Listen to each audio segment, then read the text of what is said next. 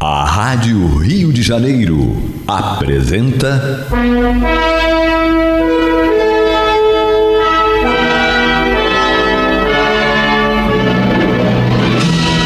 Caminho do Senhor. Um programa de estudos sobre a Bíblia Sagrada com revelações inéditas a respeito de muitos ensinamentos do Cristo de Deus, ainda não perfeitamente divulgados nem compreendidos.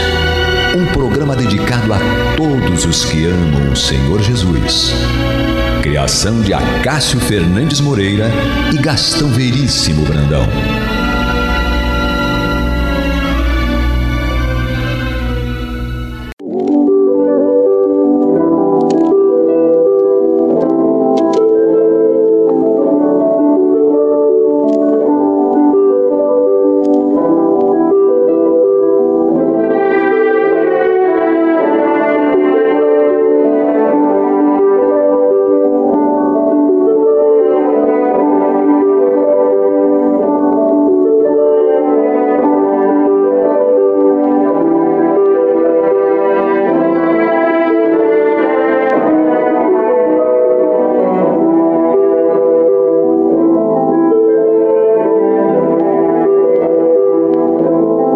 Amigos, meus irmãos, que a paz de Deus esteja em nossos lares e em nossos corações. Está entrando no ar pelas ondas amigas da nossa Rádio Rio de Janeiro, a emissora da Fraternidade, o programa Caminho do Senhor.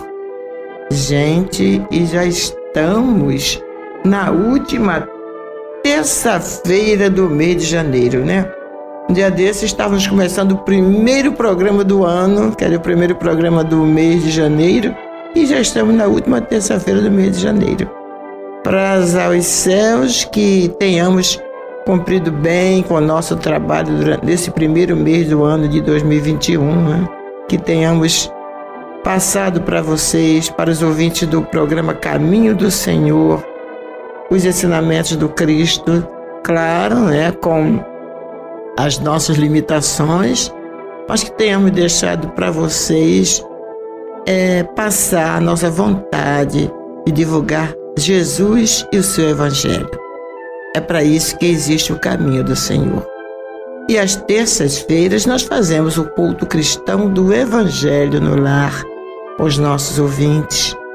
Uma ideia do Gastão, né, já de muitos anos atrás, e que nós continuamos porque inclusive foi pedido, foi ideia não, foi um pedido dos ouvintes para ele, né? De alguns ouvintes.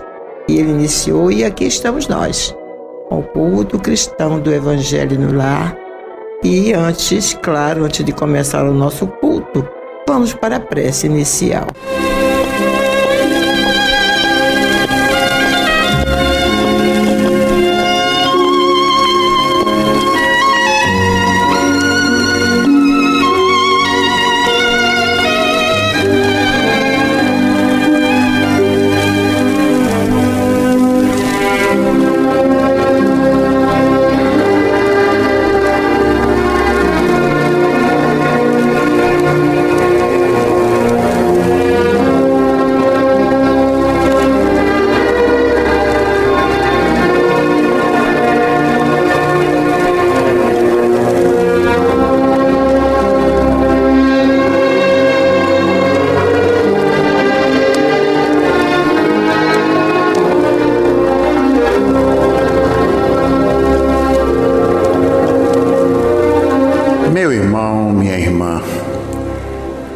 Neste momento, vamos procurar nos interiorizar.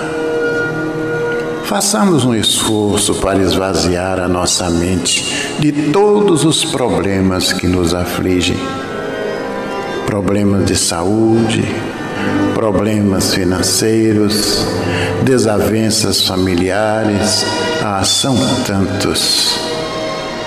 Mas busquemos descansar deste fardo pesado, colocando nas mãos daquele que realmente pode nos ajudar.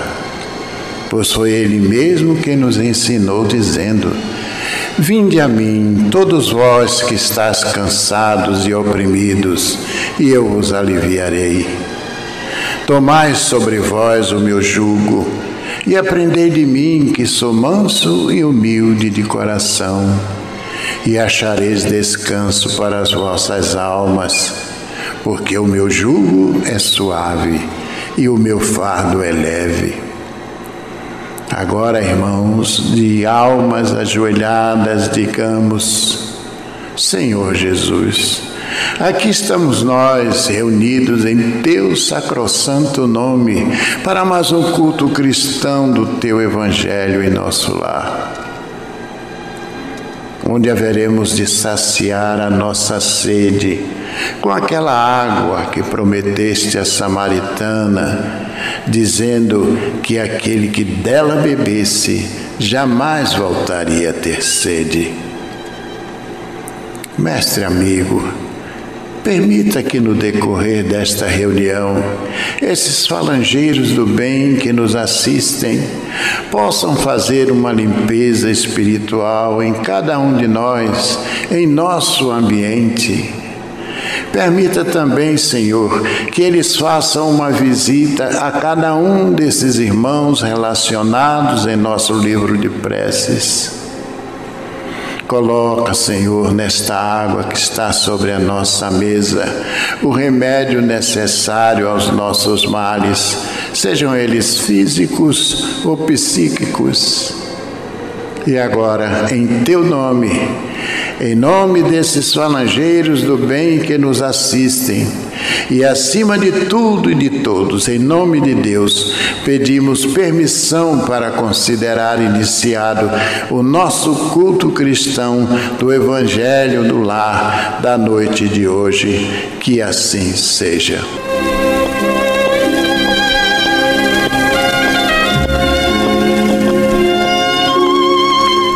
A nossa primeira leitura de hoje é a mensagem do Espírito Meimei no clima da oração.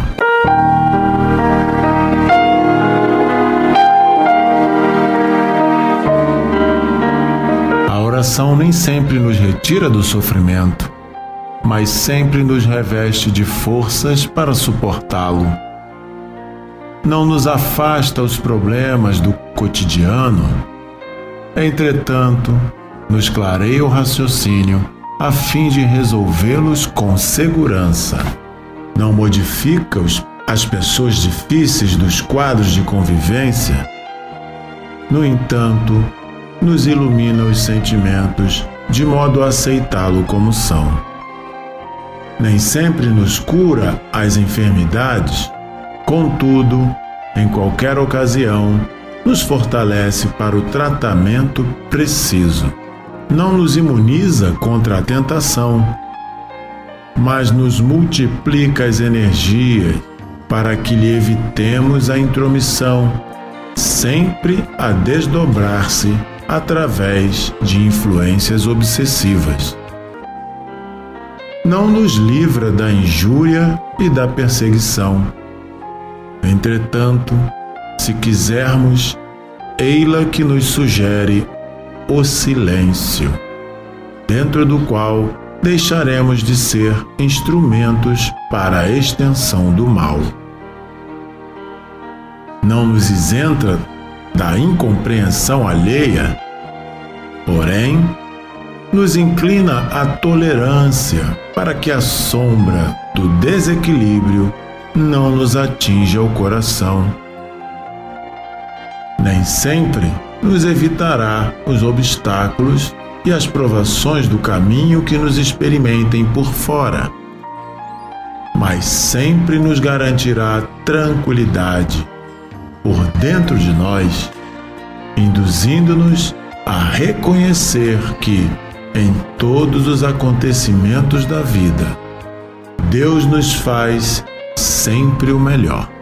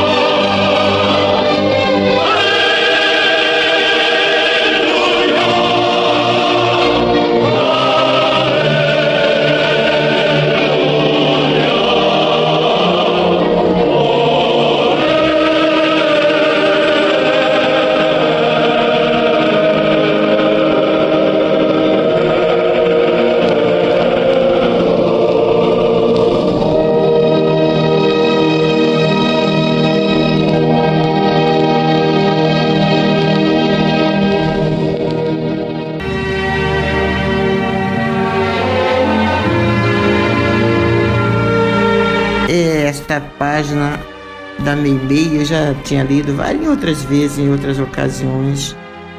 Mas quanta verdade, né? Eu escutando aí a leitura feita pelo Augusto e raciocinando, meu Deus, é, pelo estágio espiritual em que nos encontramos atualmente, nós deveríamos estar sempre em oração, né? Nós deveríamos acordar orando, faz alguma coisinha, volta para oração, faz outra, volta para oração, porque como a gente cai, como a gente se desvia desse, do caminho certo, do caminho, não digo assim do caminho, mas do, do propósito a que nos é, dedicamos, a que nos propomos a ficar, né, a seguir ali. Quando a gente levanta de manhã, aí vem aquela coisa de não, hoje Jesus, é, eu vou fazer tudo para ter um dia digno de ti. Né?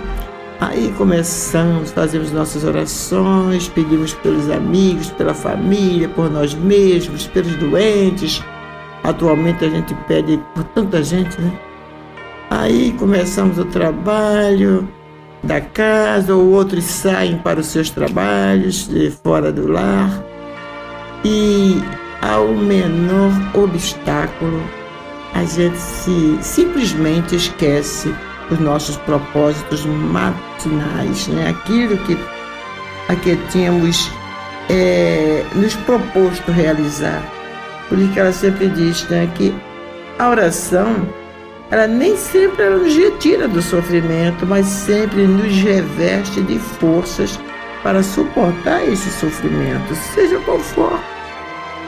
É, porque se nós temos que encarar a dor, o sofrimento, né, seja de qualquer, de qualquer espécie, esse sofrimento, quando nós fazemos uma oração, nós somos revestidos de forças para suportar.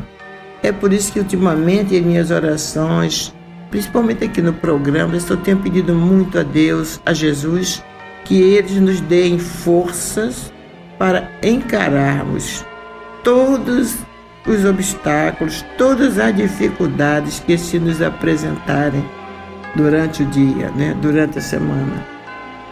E continua Meme dizendo que a oração não nos afasta os problemas do cotidiano, entretanto, nos clareia o raciocínio, a fim de que possamos resolvê-los com segurança.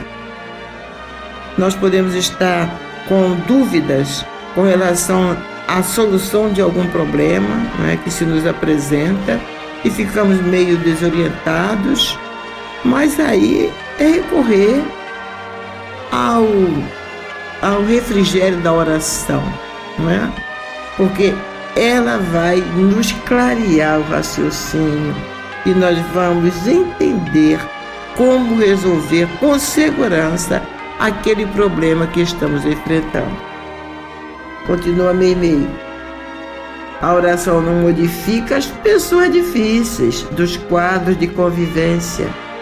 No entanto, nos ilumina os sentimentos de modo a aceitá-los como são. Isso é muito importante, gente. Por quê? Porque geralmente nós queremos que as pessoas mudem, né? as pessoas que nos rodeiam, aqueles com, aquelas com as quais convivemos diariamente, que elas mudem, que elas sejam como nós achamos que elas têm que ser. E não é bem assim. Quem tem que mudar somos nós, não são as pessoas. Então, como mudar se nós também somos difíceis? Então, ela, a, a, a oração, ela não vai modificar as pessoas difíceis, né? Mas vai nos iluminar os sentimentos para que nós possamos aceitar essas pessoas como elas são. Aí nós estamos nos modificando, porque nós não vamos querer modificar as pessoas. Vamos aceitá-las como elas são e procurar amá-las como elas são. Não estaremos querendo mudar ninguém, estaremos mudando nós mesmos. Isso é o mais importante. A oração nem sempre nos cura as enfermidades. Contudo, em qualquer ocasião, nos fortalece para o tratamento preciso. as pessoas, principalmente os religiosos em geral, né, acham que temos que estar com uma enfermidade séria, é, difícil, aquelas que né, são perigosas, que já nos bota com o pé do túmulo no nosso entendimento, daí, ah, meu Deus, ah, eu tenho fé, eu vou recorrer a Deus. Ah, não, eu vou pedir a Jesus, vou pedir aos meus guias, vou pedir a doutor Bezerra de Menezes, vou pedir aí. Não é bem assim. Né? Para que veio aquela doença para nós? Por quê e para quê? Então, a primeira coisa é isso. É, Deus não está dormindo, né? Se aquela doença chegou até nós é porque nós precisamos dela. Então, a oração, que é sempre o primeiro caminho que nós temos que tomar numa hora dessa, ela, assim como no caso de lidarmos com pessoas difíceis, ela nos ilumina os sentimentos, nos ilumina o caminho, ela vai nos iluminar o raciocínio, a fim de que nós possamos é, buscar a, o médico certo. A gente tem que pedir a Deus e a Jesus isso. Senhor, coloca no meu caminho aquele médico, aquela pessoa certa que vai me ajudar a resolver esse problema. Né? Essa tem que ser a nossa oração. Não ficarmos em casa orando, pedindo, fazendo promessas para Deus e para o mundo, pedindo que a cura venha, sem que a gente tenha que buscar a medicina dos homens, porque se existe, se Deus deu ao homem a capacidade, né, essa essa missão da cura, de, de, de, ajudar na saúde dos seus irmãos, então nós temos que procurar a ciência dos homens para os nossos males físicos. Né? Aí, aliada à ciência dos homens, aliada à medicina humana, a gente recorre a Deus para que aquele médico que nós estamos buscando, que nós que está tratando do nosso corpo físico, ele seja iluminado e nos oriente a melhor solução, as melhores medicações, os melhores remédios, as melhores orientações que nós vamos precisar para a nossa cura. E é claro que se a gente merecer, vamos ficar curados. Se não, a oração estará nos robustecendo a fé e a certeza de que não estamos desamparados. Então, meu irmão, minha irmã, se você está com uma doença grave, em cima de um leito de hospital, ou mesmo em sua cama, em sua casa, não se desespere, não. Continue orando. Você pode estar pensando assim, ah, os médicos não dão jeito. Os médicos estão fazendo o que eles podem, o que eles, até onde eles podem ir. Depois não compete mais a eles. Compete, então, ao, ao, aquilo que nós estamos precisando passar, certo? Vamos continuar orando sem desânimo e acreditando que a nossa oração está chegando ao coração de Deus e Deus está nos respondendo e tudo que está acontecendo é um processo para a nossa para nossas almas que nós temos que burilá-las, né? E não vai ser com alegria, com sorrisos, né? Sempre no oba-oba que a gente vai buscar Deus e buscar nos melhorarmos, não. Infelizmente ainda somos assim. Nós precisamos da dor para buscar, através da oração, buscar Deus, buscar Jesus, buscar a espiritualidade. E continua meio meio dizendo, né, que a oração não nos imuniza contra a tentação, mas nos multiplica as energias, para que lhe evitemos a intromissão, sempre a desdobrar-se através de influências obsessivas. Isso é muito importante, né? Muito importante, porque olha o Pai na oração do Pai Nosso, o que, é que Jesus pede? O que, é que ele nos ensina? Uma das coisas que ele nos ensina a pedir: não nos deixes cair em tentação. Então, Jesus sabe o quanto isso é difícil para nós, cair na tentação. Nós estamos sempre caindo. A tentação do erro, né? Então, quando a gente é, ora, aquela oração não vai nos imunizar contra a tentação, mas ela vai multiplicar as nossas energias para que a gente evite a intromissão sutil daquelas influências obsessivas, né? Aqueles nossos amigos, entre aspas, que estão sempre querendo né? É, nos ver é, escorregar na casca de banana, é, é, é, nos ver assim, sendo vencidos pela tentação do erro. Então, olha como nós temos que estar sempre orando, meus amigos e meus irmãos. Tudo isso que nós que nós falamos aqui, cada trechinho desse, né? Cada parágrafo desta página da Meimei é uma lição enorme para nós. Continua ela dizendo: a oração não nos livra da injúria e da perseguição. Entretanto, se quisermos, ei-la, ou seja, eis que a oração nos surge, nos sugere, aliás, o silêncio, dentro do qual deixaremos de ser instrumentos para a extensão do mal. Porque quando nós somos injuriados, quando nós nos sentimos perseguidos, né? aí nós, nós nos vitimizando, nos vitimizamos, aliás, né? Nos vitimizamos e nos, nos julgando vítimas do mundo e começamos a, a querer retribuir aquela injúria. Se alguém falou mal de nós, nos caluniou, nos injuriou, a gente vai querer fazer a mesma coisa com aquela pessoa. Olha que perigo, né? Então, se nós é, estivermos no clima da oração, nós deixaremos de ser esses instrumentos para a extensão do mal.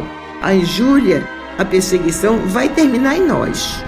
A fofoquinha vai acabar em nós. Nós seremos estações terminais de toda injúria, de toda perseguição, de toda fofoca, como diz o Chico Xavier, né? A oração não nos isenta da incompreensão alheia, porém nos inclina à tolerância para que a sombra do desequilíbrio não nos atinja o coração. Nem sempre nos evitará os obstáculos e as provações do caminho que nos experimentem por fora, mas sempre nos garantirá a tranquilidade por dentro de nós, induzindo-nos a reconhecer que em todos os acontecimentos da vida, Deus nos faz sempre o melhor. Muito lindo, muito lindo mesmo. Então vale a pena a gente pensar, é, refletir sobre a primeira lição da noite de hoje, nesta página da Meimei, intitulada No Clima da Oração.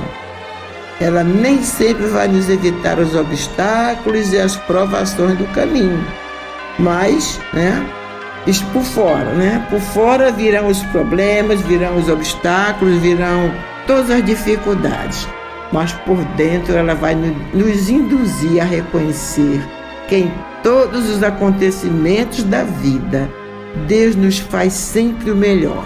Então nós vamos aceitar aquilo que está nos acontecendo e ainda agradecer a Deus pela bênção, né? de, de saber suportar com dignidade, seja o que for, todos os obstáculos e as provações do caminho. Mas nós vamos fazer um pequeno intervalo e voltamos já já. Bom, gente, mas vamos então para o estudo do Evangelho. Então vamos estudar o Evangelho segundo João, no capítulo 1, versículos 1 a 18.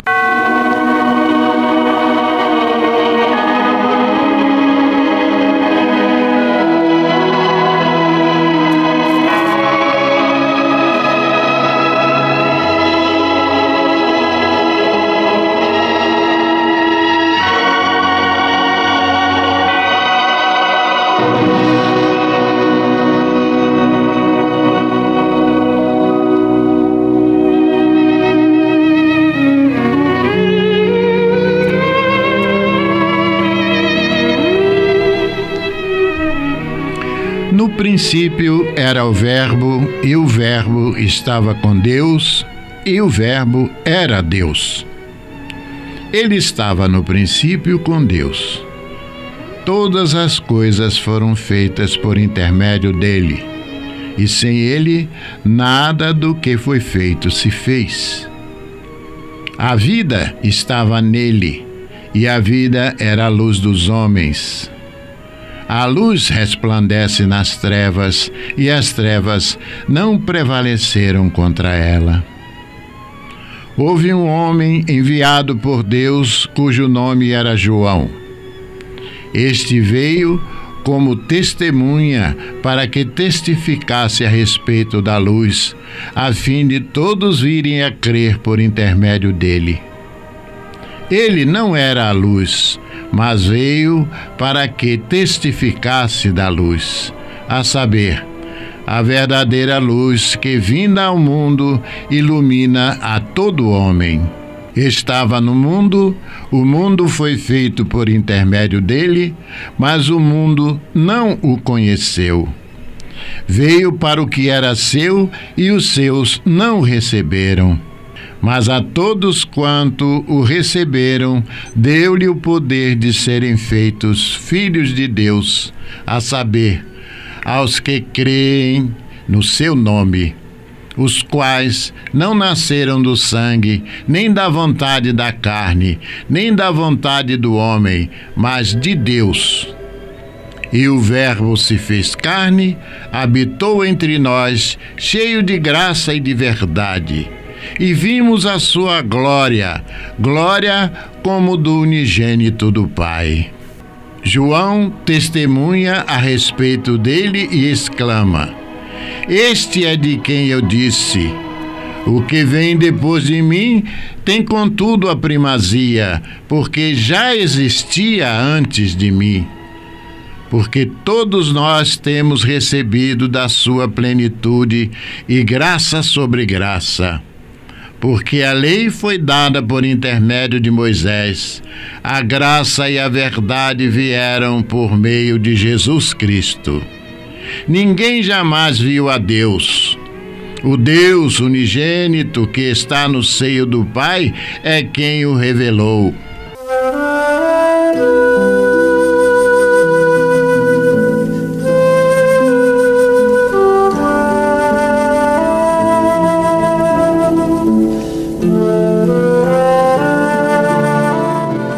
Meus irmãos, estamos iniciando hoje o estudo do Evangelho de Jesus segundo João. Mas antes de qualquer comentário, vamos conhecer um pouco deste evangelista. João, filho de Zebedeu, também chamado o discípulo amado e mais tarde o presbítero, que quer dizer o velho. João acompanhou o mestre no pequeno grupo iniciático com o seu irmão Tiago e com Pedro. Além do Evangelho, escrito entre os anos 70 e 100, João escreveu também três cartas e o livro do Apocalipse, vindo a desencarnar no ano 104 da era cristã. Bem, isto posto, vamos ao texto. Os três primeiros versículos do Evangelho segundo João nos apresentam, além de uma síntese verdadeiramente celestial na descrição da encarnação do Verbo, também nos fala de Deus através de suas manifestações.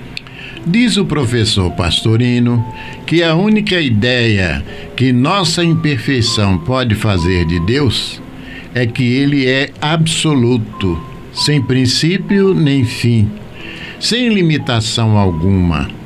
Não uma pessoa, mas uma força infinita, a mente universal. Aliás, essa definição coincide com a resposta dada pelos espíritos a Allan Kardec quando este lhes pergunta em O Livro dos Espíritos: que é Deus? E a resposta dos espíritos foi: Deus é a inteligência suprema, causa primária de todas as coisas. Bem, isso posto, passemos ao texto do Evangelho hoje em estudo. Versículo 1. No princípio era o Verbo, o Verbo estava com Deus e o Verbo era Deus. Ele estava no princípio com Deus. E todas as coisas foram feitas por intermédio dele, e sem ele, nada do que foi feito se fez.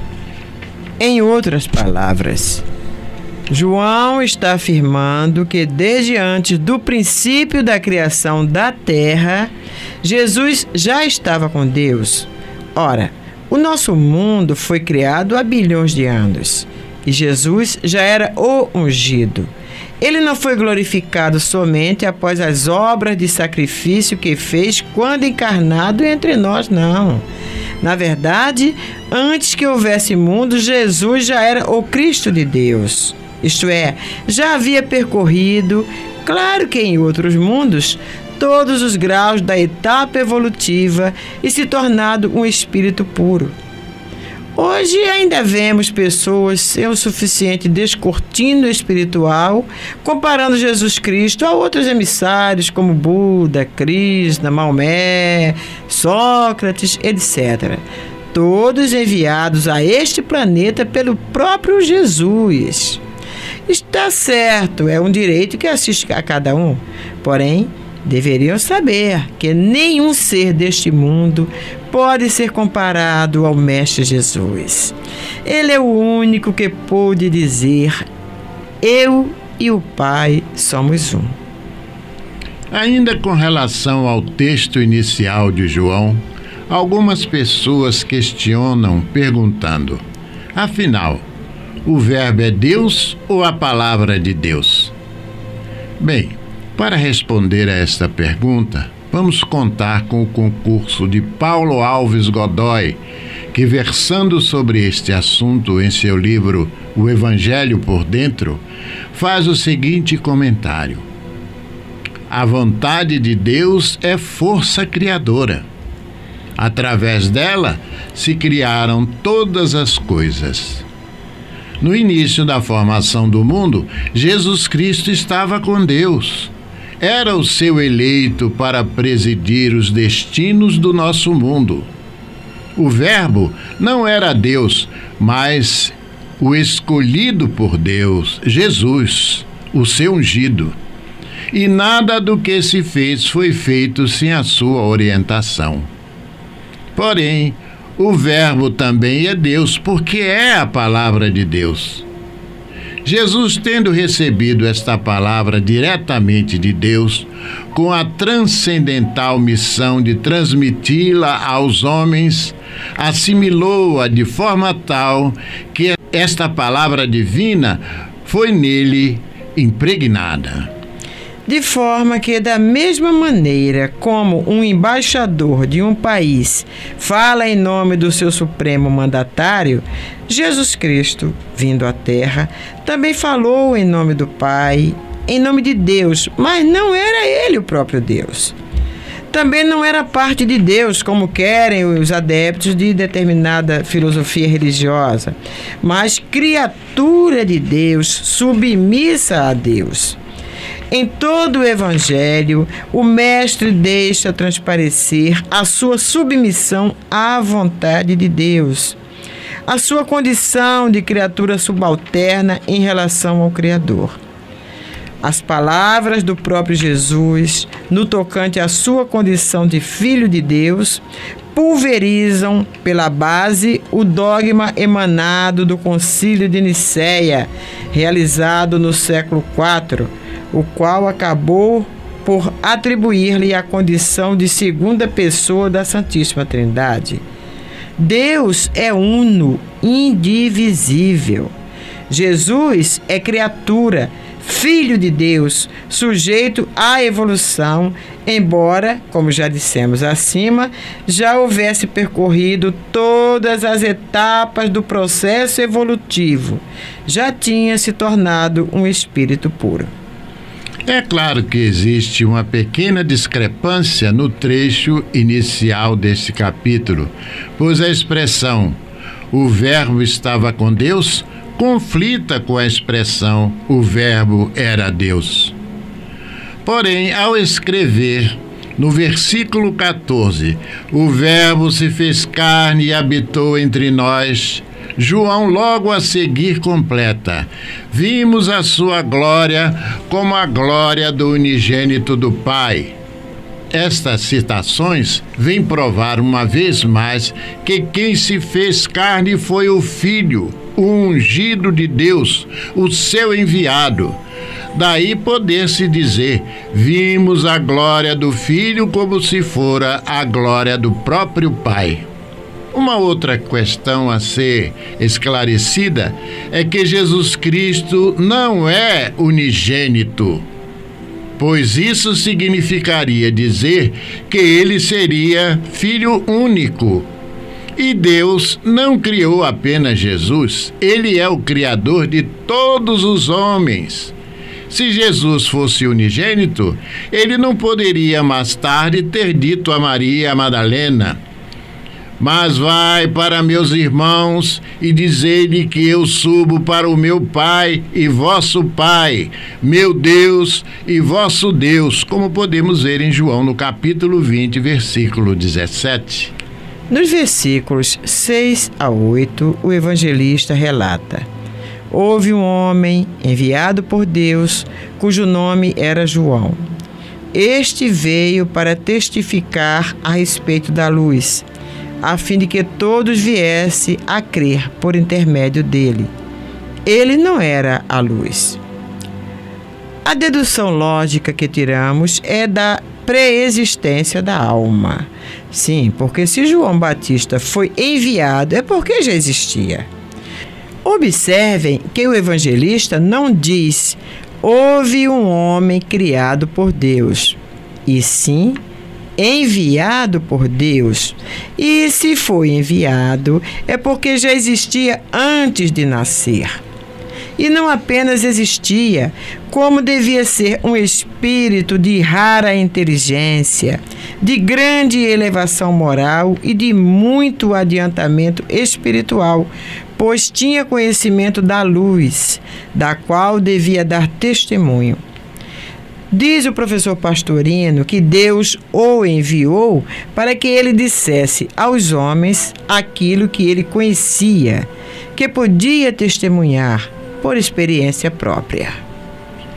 E que ninguém estranhe o modo de expressar-se do evangelista porque quase a cada passo do Novo Testamento encontramos uma referência clara ou velada à vida do Espírito anterior ao nascimento na Terra, ou seja, aquilo que chamamos de reencarnação. Além disso, se a lógica das palavras do evangelista não bastasse, João Batista dá testemunho de Jesus dizendo: ele é o de quem eu disse. O que vem depois de mim tem, contudo, a primazia, porquanto já existia antes de mim. Ora, vamos logicar. Sabemos pelas palavras da anunciação do anjo a Maria que Isabel, a mãe de João Batista, estava com seis meses de gravidez quando foi visitada por Maria. Sendo assim, João Batista é mais velho que Jesus seis meses. Como é que o Batista declara que Jesus tinha primazia? Porque já existia antes dele, hein? É evidente, Jesus já existia antes de João Batista, considerando a vida no plano espiritual, onde Jesus preexiste a qualquer outro ser deste planeta. O ilustre professor Pastorino nos relata que, tendo sido encarregado por Deus para construir um planeta, Jesus o fez não num abrir e fechar de olhos, como num passe de mágica, nem sozinho, mas com seus auxiliares diretos, seus arquitetos prepostos de força transcendente. A Bíblia, no Gênesis, confirma isso quando diz que o mundo foi feito pelos Elohim. A palavra hebraica Elohim é o plural de Eloá e significa espíritos. Todos os Elohim estavam sob a direção de um espírito-chefe, que o Velho Testamento chama Jeová ou Yahvé. Esse espírito, Jeová, foi construtor ou criador da terra. Ele agora estava na terra. A terra foi feita por ele e os seus não o reconheceram. Jeová, o espírito diretor das atividades da terra, tomou o nome de Jesus quando encarnou em seu planeta. O que é confirmado por Isaías, quando esse profeta, falando ao povo israelita, declara: Em ti nascerá Jeová. Isso está em Isaías, capítulo 60, versículo 2. Mas hoje ficamos por aqui. Na próxima semana daremos continuidade a esse estudo bonito do Evangelho segundo João.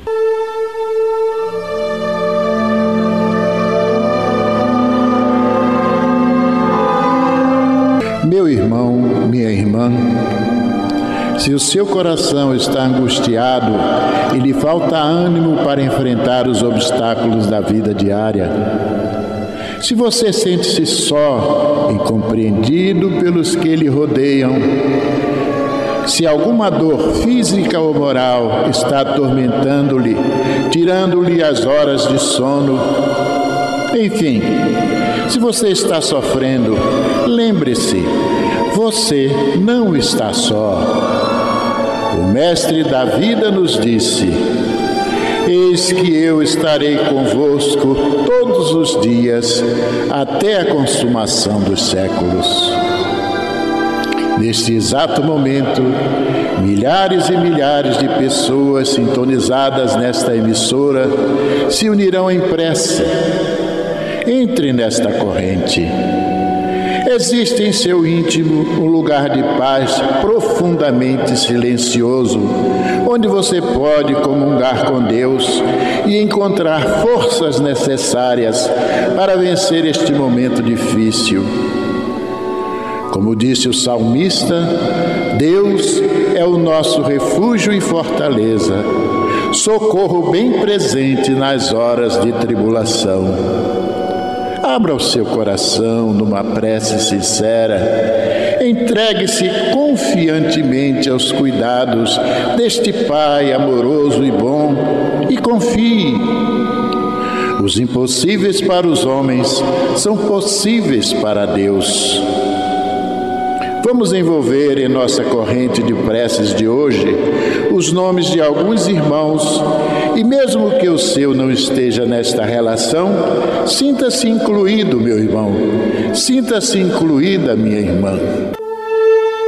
Guilherme de Souza Frutuoso, Luana Schaurer, Valdir Testa, Teresa Arede, Vinícius Arede, Rodrigo Lino Pereira, Lenilda Ferreira do Nascimento, Eurico Araújo Lobato, Eduardo Soares Martins, Eduardo Lobato, Bárbara Stian, Carlos César Vitelo, Rosebel Vitelo, Yuri Rezende Reis, Cláudio Novaes, José Luiz Carvalho Mateus, Ricardo Braga Mateus, Nayara Brandão, Ângelo Mesa Vila, Raquel Ribeiro Alves, Diego Rezende, Isaac Júnior Ribeiro Alves, Giovana Ribeiro Alves, Nice Rezende, Marcos Antônio de Moura, Mariana Belane Ribeiro Alves,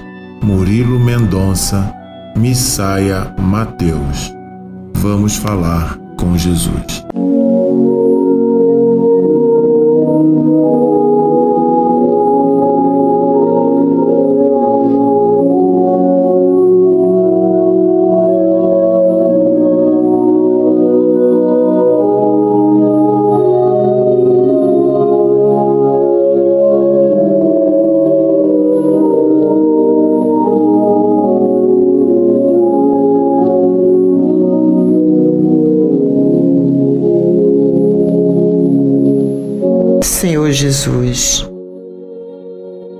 Término do nosso programa de hoje, quando tantas coisas nos foram apresentadas para reflexão, com o estudo do Evangelho do teu evangelho através da narrativa do evangelista João, falando da tua descendência divina, Senhor. No princípio era o Verbo, o Verbo estava com Deus e o Verbo era Deus. E viesse aqui, Senhor, e o Verbo se fez carne e habitou entre nós. E deixou para todos os habitantes deste planeta um rastro de luz, um caminho a seguir. Quando disseste, Eu sou o caminho, a verdade e a vida. Ninguém irá ao Pai senão por mim. Portanto, nesta noite, Jesus, queremos te pedir forças, Mestre. Forças para continuar palmilhando este caminho que nos levará ao Pai Celestial. Forças, Jesus, para vencer os obstáculos que se nos apresentarem com dignidade, sem reclamação, sem nos vitimizar. Forças, Jesus, para vencer as tentações do erro.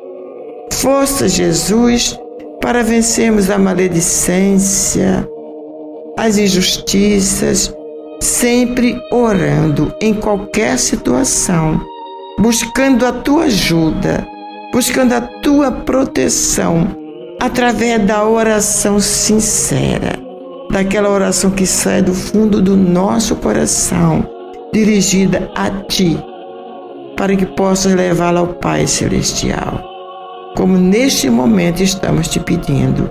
Dai-nos força, mestre amigo, para vencermos a nós mesmos. Olha por todos os que estão doentes, mestre amigo, do corpo e da alma. Da alma somos todos nós. Do corpo atualmente são muitas ovelhinhas tuas, Senhor, sofrendo, vítimas deste vírus que assola o planeta Terra. Sê com todos eles, Senhor. Que a tua luz nos ilumine e que tua paz se perpetue em nossos corações, em nosso estado, em nosso país e em nosso planeta. Que assim seja. Bênção, Jesus.